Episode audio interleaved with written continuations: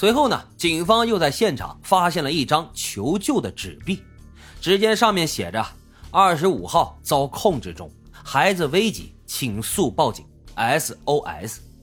现场还发现了几枚烟蒂，经过调查，这纸币上检测出的指纹是少年的父亲刘志清所有，而三枚烟蒂呢，则属于另外一个男人。DNA 检测后发现，他不属于刘志清。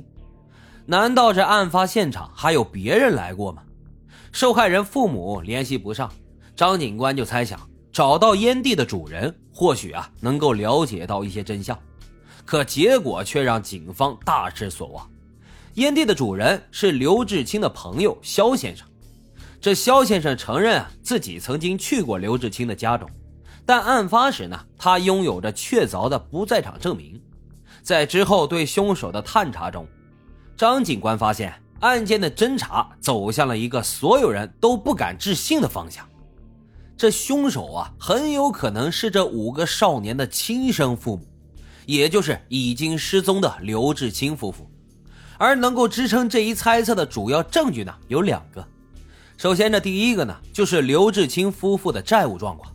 张警官发现，在五名少年被谋杀之前，刘志清的财富状况就已经非常危险了。夫妇两人啊，一共拥有着十八张信用卡，一共欠款了一千六百万，折合人民币大约三百四十万元。这的确是能够压倒一整个家庭的数字啊！而第二个证据呢，也是关键性的证据。张警官在刘志清的公司找到了一台 DV，DV 里面所有的照片都被清空了。但是警方通过复原技术发现，里面记录了刘志清亲手杀害自己五个孩子的过程，再加上邻居朋友声称观察到案发之前刘志清夫妇行动异样，结合法医鉴定的结果，张警官还原了案发的整个过程。八月二十八号，也就是案发前几天，刘志清夫妇啊已经开始为自己糟糕的经济状况感到担忧。林真敏呢，曾经打电话给自己的姐姐林秋桂。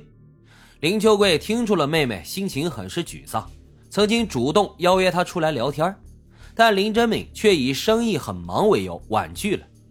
而这通电话也成为了姐妹俩最后的联系。也许就是从这个时候开始，这对夫妇就已经开始为谋杀五个孩子做准备了。九月四号。刘志清提前跟公司的人打好了招呼。当天，他视察完公司的业务后，主动跟员工说要带小孩去台北开刀，这几天啊都不会回公司了，这样就可以解释自己后期消失的理由，以来延缓警方发现的时间。然后呢，夫妇就开始陆续谋害子女。非常不幸的是，长子刘玉晨因为等待大学开学。并没有如同其他孩子一样去学校上课，而是一直待在家中。于是呢，他也就成为了第一个被杀害的目标。中午，小儿子刘北辰放学回家，此时他还没有意识到自己的大哥已经遇害了。一无所知的他被母亲灌了药，在有意识的状态下，双手被刘志清以铁丝反绑，铁丝又从脖子缠绕到嘴巴。而他的下颚也因为挣扎加上捆绑的力道过猛而导致脱臼。晚上，二儿子刘一成因为课业繁重，最晚回家，随后也被母亲迷昏，用相似的方式加以谋杀。根据法医鉴定的结果，这三人的胃里啊都没有食物，因此张警官认为他们可能在用餐之前就遭遇了意外。九月五号，剩下两个女孩还不知道真相。正准备正常去学校上课呢，而第二个女儿甚至还按照爸爸妈妈的要求，帮已经遇害的弟弟以发烧的借口请了假，却不知道这个时候弟弟已经在昨晚就遇害了。晚上，两个女儿在晚餐之后，连学校的运动服还没来得及换呢，就被母亲给迷杀，而之后就陆陆续续有邻居观察到刘志清夫妇的异样。晚上七点二十分，邻居看到林真敏到巷口去倒垃圾，他稍后准备拿鱼给刘家人，但是邻居端着鱼敲了他家很久的门，却无人回应。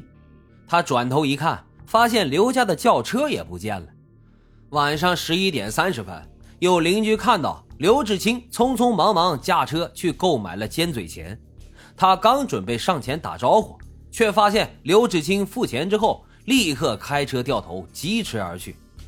至此，警方已经有了充分的证据起诉刘志清夫妇。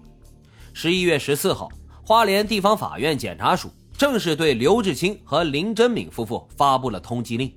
通缉时效至二零四四年的三月，案件至此啊也已经真相大白。